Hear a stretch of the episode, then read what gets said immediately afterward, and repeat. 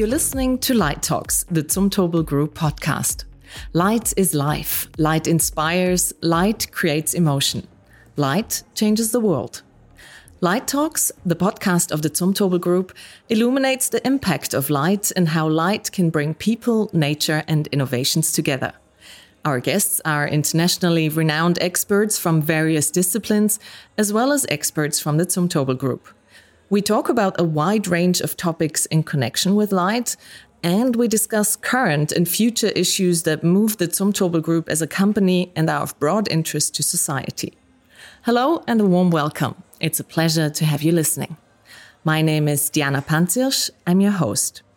And for today's episode, I'm happy to welcome Frida Escobedo, multiple award winning architect from Mexico, one of the youngest architects to design the annual Serpentine Pavilion in London's Kensington Gardens, youngest architect and first woman to design a building for the Metropolitan Museum of Art in New York City, and creator of this year's annual report of the Zumtobel Group. Hello, Frida. It's a pleasure to have you with us. Hello, Diana. Thank you for having me. Frida and I are sitting in Zumtobel Group's Light Forum in the heart of Dornbirn, where the annual report is presented in an exhibition until the end of March. And as such, we've kind of come full circle here at Zumtobel Group's podcast as we started our first episode of Light Talks with the last annual report designed by Ben van Berkel and his team at UN Studio.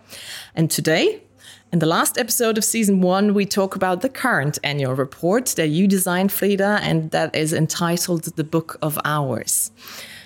Frida, I already mentioned you're an architect and you have studios in Mexico City and most recently New York City. But the annual report you created for the Zumtobel Group doesn't just simply showcase uh, your work. It is actually a very personal reflection on the topic of light by giving an insight into collection of your private objects. Why did you choose these 24 collectibles? Well, I've been always interested in the idea of time and how it's uh, a thing that we see in abstraction. You know, how we relate to time has to do with how we relate with emotions. And we have very different tools for measuring time, whether it's a watch or a calendar. Um, now that you have uh, smartphones, maybe it's through a collection of photographs that you might remind you of specific moments. And I thought that maybe a nice way to tell the story was to think about these objects as something that would remind of specific memories for me, but could also trigger specific emotions for someone else. And the idea was to create a collaboration with my two sisters. So it became a family affair. Um, my sister Anna took the photographs for the book. My sister Maria um, wrote some texts for the for the book as well. She's a poet, um, and the idea is just like to think about it almost like an analogy of the Book of Hours, which was these um, small books that people would carry with them that could contain 24 um, prayers or texts, uh, each one for one of the hours of the day. Mm-hmm. So it's almost like a meditation exercise, no? Like how each one of these objects is photographed in a specific light, and that could uh, spark some inspiration or some emotions uh, to the reader uh, in a specific hours of the day. That sounds really interesting. Now, you already mentioned it doesn't just contain personal items, it was also a very personal process or a family affair, like you called it, working with your two sisters. Um, how was the process? Like, have you worked together before? Is that an easy, smooth process, or do you challenge each other's views and perspectives? Well, I'm lucky enough uh, to have two very creative sisters, uh, which is uh, a pleasure. And yes, we we haven't properly collaborated before, like professionally, but I do talk to them a lot about my work, and sometimes they help me uh, with specific ideas or inspirations. Um, for example, when I'm talking with my sister Maria about a project uh, and I'm thinking about the narrative behind it. She comes up with the most fantastic references, no literary references. Uh, she has helped me to get some of the titles of some of the projects because, like, she's very precise with words. Mm. Uh, I, of course, have she's a poet, right? That's yeah. right. yes, and I have a, a, different kind of approach. No, like I'm more visual. And with my sister Anna, uh, I think we share. Um, some sensibility about the, the visual aesthetic. No, like she's a photographer. She plays a lot with light, um, and also with emotions and how she portrays them through photography. Um, so she also inspires me quite a bit in my work. That sounds fantastic, really. And and yeah, you seem a very creative and artistic family. Is that something that runs in your family, or, or why did you become an architect? Actually, no. Um, we don't come from a family of artists. Um, so that was a surprise, I think. Um, but I think it has to do with curiosity. Maybe we share this, this curiosity for beauty and for language, um, because, of course, the three professions that we chose have to do with language and connecting with people. Mm. Now, you mentioned that um, the annual report that you designed is um, like a book of hours, uh, which was like a medieval book of hours, was something that had to do with the devotional practice um, of reciting prayers at regular intervals. Now, is that something that is also found in your architectural work that you try to give something a modern interpretation of traditional or historical elements? Yes, not not quite literally with the idea of the Book of Hours, but yes, uh, I think that architecture has this ability of storytelling. No, so it, it becomes a portrait on its own of a specific time and a specific set of relationships and how people behave in space. But you also have the additional layer of another narrative, which is a particular point of view of the architect and the experiences that one has had. So it's kind of a layering process, no? The, the pragmatic aspect of architecture to resolve a problem, uh, to resolve a need. Uh, but then the storytelling or the narrative comes into question, no? Like what can we say about that specific problem? And then I think it becomes more interesting. That's really interesting because that's something I want. I always wanted to ask uh, an architect. Is um, you know, is how much of your personality is found in everything that you design, whether it's a building, a sculpture, or an annual report? And how do you exactly balance a client's needs or the problem that you're trying to solve and also leave um, your own mark? Well, I think that's inevitable. You know, like when, when you're working on something, part of you is there, um, and that has to do with your experiences uh, with the things that you've seen, um, what you are questioning yourself in that moment. But architecture is also a very collaborative practice. So I'm just the face and the direction of a atelier or, or a studio in Mexico City and in New York, and it's always uh, about the work with the team. No, for example, for this book, Eva Kslikova uh, was helping a lot in shaping the the idea, and we collaborated with Studio Herrera who's led by Maricris Herrera to do the graphic design, um, and of course my sisters collaborated. So it always become this uh, becomes this conversation, uh, and, and it's a little bit more open ended, and that's what I like about architecture. That sounds really like a very interesting creative process. Now, um, talking about the annual report, um, obviously that also has a long history already here at the Zumtobel Group since 1991. A wide variety of personalities from the fields of architecture, graphic design, and art have been invited every year to design the Zumtobel Group's annual report. And since the annual report is completely detached from any corporate design guidelines, which um, I assume every artist uh, really appreciates, um, it has also become um, a creation of singular editions. It, it is really a collector's item by now. Um, did you look at any of the other annual reports, or is that something that you try to avoid or never do? Like look at other works, so in order not to compromise your own creativity or your own ideas? No, I, I did take, take a look because I was curious. And I think what's interesting is that each one of the personalities shows. Um, so, no, I, I wasn't I uh, afraid to look at them. Um, I, I think once we had the concept for the book and um, working with Maricris, who knows very well my practice. She's actually my neighbor. We we share. Um, oh right. Well, we we have office spaces in the same building, so yeah. it has become a friendship of many many years. And she really understands the sensibility of the studio. So once we had the idea, it was very easy to think about the the way that we wanted this book to be. Fantastic.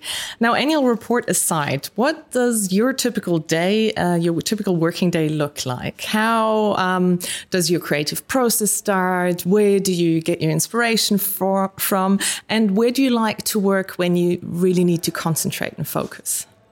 Well, it's a pretty hectic life. I travel a lot. Okay. Um, and usually the creative process starts uh, talking to my team. No, like we get an invitation from a client, whether it's um, to design something that is more related to architecture, you know, like a house or a building, or whether we're developing furniture or some other pieces that have to do more with design or art. Uh, we start having a conversation. Um, we decide what are the things that are people asking us to do, but also what to want, what questions we want to ask about that problem. You know, like what else can we learn uh, from designing that specific thing. And then we just start looking for references and discussing ideas. And then things slowly start taking shape. Um, I'm very involved in the conceptual part of the project. And then as it evolves, we, of course, engage with other teams, consultants, architecture, as I was saying, it's a very collaborative um, work. So it becomes more like a conversation with the client and the consultants after that. Okay, so um, you have to be a communication expert then as well. it sounds by collaborating with so many people. Um, now, our region here, Vorarlberg, and you mentioned before that this is the first time you visited it here, but maybe you know that uh, this region is quite renowned for its wooden architecture. Um, are there any materials that that you prefer, or do you have something like a favorite material that you like to work with?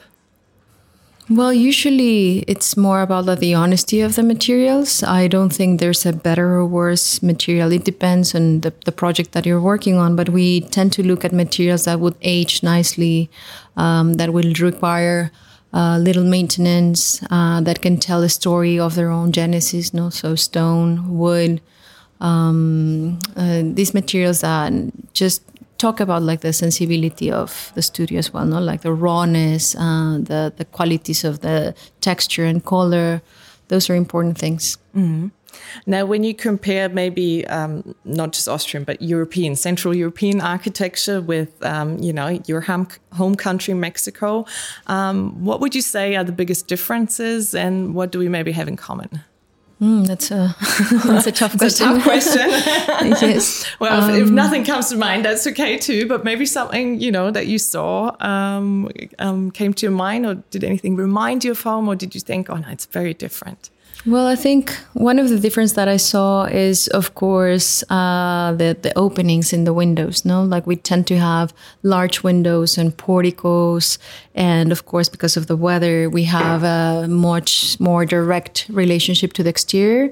And it seems like here it's more inwards looking. No, like the the windows are a little bit smaller um, or that's my perception from like the like the older architecture. Yes. Now, of course, more modern architecture is different, but uh, that was something that caught my attention. Uh, thinking how, of course, in in the winter it must be dark, and then people are more like inwards looking. No, mm. uh, so that's, that's, actually really interesting because yes, I wanted to say well that's probably also has to do with your, our climate that mm-hmm. um, while you know it's difficult to keep the cold outside so we keep windows smaller but i think it might also have to do with our culture the inward looking and not not being quite so open-minded like maybe other cultures but you said you know you have a you have a more direct um, relationship to the outside but then uh, I mean, I've never been to Mexico, unfortunately, uh, but I assume it's really hot there. So, how do you, if you say that you have larger windows, is that not an issue of keeping the heat outside? Well, Mexico City is very uh, mild temperature. Right. You know, like it's it's uh, quite comfortable uh, throughout the, the year. We don't have like major changes in in weathers. Uh, mostly like rain season and dry season. Um, but maybe like in other parts of the country, we do have a lot of heat. So I think the idea of the portico is to keep the sun out while you still have an open air uh, ventilation. No, so yeah. Hmm. Um, Now we talked about favorite materials, or, or or if there are any. What about light? I mean, obviously, the Book of Hours is all about you know our relationship to light and how we how we um, you know look at it. What about the mood light can create or the atmosphere? Is there? Do you have a favorite time of the day? Yes, and I think it's pretty common, but uh, golden hour, you know, right, like this. Yes. no, from photography, yes. yes. I, I think there's something just naturally beautiful about that. No, like it's um, one of the moments where you're like just enchanted by everything being like in its most beautiful presentation. I think it's just wrapped in gold. But I also do like the the light uh, of the sky, just as the sun has set, and it's just like these neon like blue. Like that's something that I really like too. Okay. And when it comes to artificial light, what do you prefer? Is it like indirect light, or do you need different light for um, different times of the day, or, or you know, different types of work that you have to do? Like, are you do you need natural light to be creative and artificial light to focus, or the other way around? I never thought about it, but um, in our home, uh, we only have like uh, indirect light. We don't have any ceiling lights. Right. So it's always an indirect source of light. And we try to keep it low uh, to make it more like relaxed and easy. Cozy. Um, yes, yeah. exactly. Um, yeah. And in the studio, of course, we need more direct light right. to work. Yeah. Of course. Yeah. Um, can you tell us a bit about the exhibition um, that is downstairs? Now, um, it's also obviously in the context of the Book of Hours, and um, it can be seen until the end of March. So uh, maybe we can, you know, tell our listeners a little bit more about the exhibition and and how it relates to the Book of Hours and what they can expect. Yes, of course. Um, so the idea was to photograph objects from a personal collection. I know, and like I, I tend to collect things because they either tell me something about a place or it reminds me of someone. And sometimes they become inspiration for some of the projects. Sometimes it's just uh, something personal. Mm-hmm. Um, but the idea was to photograph them through um, the, the, the passing of the day. You know? So you have different photographs, each one at a different time of all the 24 objects. And we selected the hour that would better portray the qualities of the object. No, so for example, we have so not always the golden hour. Not always no? the golden hour. Yes. Yeah. so, so, sometimes uh, there are objects that look more beautiful at noon, uh, or some others that present their qualities better on an overcast day at 11 a.m. Or, um, for example, there's a piece of uh, fluorescent stone that shines very brightly at dusk. So there's all these different moments uh, that start reflecting or being projected into the object. And that's the reason why we have 24 photographs at 24 different times of the day. Um, and the idea for the exhibition was to present only 12 hours. So the um, exhibition design is a circle with 12 tables portraying uh, hypothetically these 12 hours, which is like a very random division of time that we have no like 12 hours why not uh, 30 or 6 i don't know like that I, where does that come from exactly? But uh, the idea is for each one of the tables to contain the book open in a different page uh, so you can see the difference between the light. And we also played a little bit with the light tones no so you can see the difference in the lighting no how it highlights the qualities also of the photograph. Mm-hmm. And was it difficult to choose which collectibles you want to portray? Like it sounds like you said, um, you know, you collect different items, whether it reminds you of a nice memory or a certain place. Um, uh, it sounds like your collection is uh, much bigger than just the 24. well, we photograph a bunch of objects, yes. Uh, but then we were looking at them uh, through this lens of we needed to select one for each hour. So we just chose the objects that really were highlighted by one of the specific moments. Of course, many of them would look better, let's say at noon. So then we just decided to pick right. one okay. and so forth. I see. Okay. Now um, you mentioned it throughout, and also at the beginning that you know you you've uh, thought a lot about the concept of time, and you mentioned now that why twelve? I mean, that's what I always say. Someone just made it up that uh, day should have twenty four hours. Um, how is? Uh, do, are you someone? Do you do you need or do you like uh, a routine and certain structures, like things you do um, every day at the same time, or Um, do you prefer to maybe not look at the time at all and just? No, I think it's very difficult now for someone to say that they're not looking at their watch. Mm. Yeah. uh, that would be a very lucky person. Uh, we, we're very dependent on schedules. Um, but my life is like very uh, active. I travel a lot, so it's always shifting, it's always changing. And that's, that's one of the things that I like about my work that I'm uh, always stimulated by different things. But there are some things that anchor me, you know, like waking up early um, having a moment when I'm home uh, early in the morning uh, with my dog uh, is something that I really enjoy. Um, so there are like little rituals that remind you of some moments of peace, and then you get like this excitement of going uh, somewhere else and meeting new people, new, new places, being inspired by some other things. So where is your dog now? home.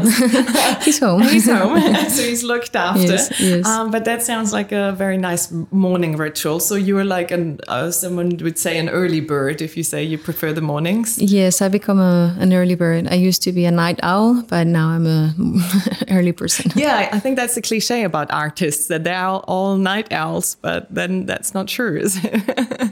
okay, fantastic.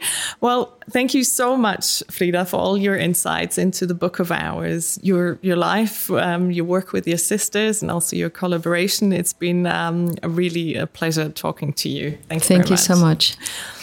If you would like to see more of Frida Escobedo's work, the exhibition designed by Frida in the context of the Book of Hours can be seen at the Light Forum of the Zumtobel Group in Dornbirn until the end of March. And like Frida already explained, the exhibition picks up on the objects shown in the annual report at different times of the day and therefore in varying lighting conditions.